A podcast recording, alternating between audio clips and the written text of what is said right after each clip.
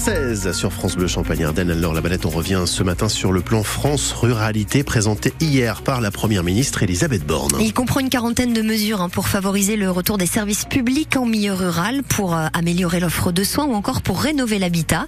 Alors chaque département aura un chef de projet en préfecture pour accompagner les maires. Mais dans les Ardennes, les maires de trois villages n'ont pas attendu ces annonces du gouvernement.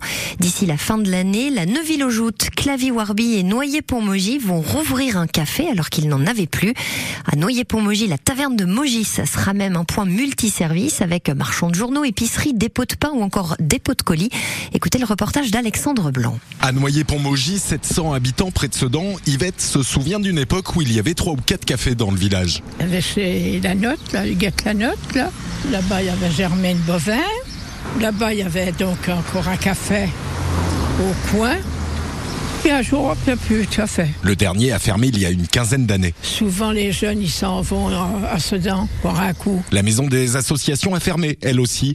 Les lieux de convivialité se font rares, confirme Clélia. On se croise comme ça, mais il n'y a pas de fête et tout. euh, on est obligé d'aller à Sedan. Avec l'ouverture de la taverne de Mogis, mi-juillet, la donne va changer, mais il a fallu que la mairie mette la main à la poche. 500 000 euros pour racheter une maison, la transformer en commerce avec un logement à l'étage, subventionné à 80% par l'Europe, l'État et la région, sans quoi le maire, Yannick Bassan, n'aurait pas attiré de gérant.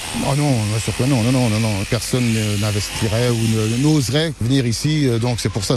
On installe la gérante, hein, tout ce qui est euh, matériel intérieur, hein, la cuisine, tout ce qui s'ensuit. Et après, c'est géré par la gérante avec 1000 cafés. 1000 Cafés est une association qui aide les communes de moins de 3500 habitants à monter leurs projets, aide à recruter les gérants, à trouver des fournisseurs, des missions qui seraient désormais en partie assurées par des chefs de projet déployés dans les préfectures. Le reportage d'Alexandre Dans le village de Noyer-Pont-Maugis près de Sedan. Très bien.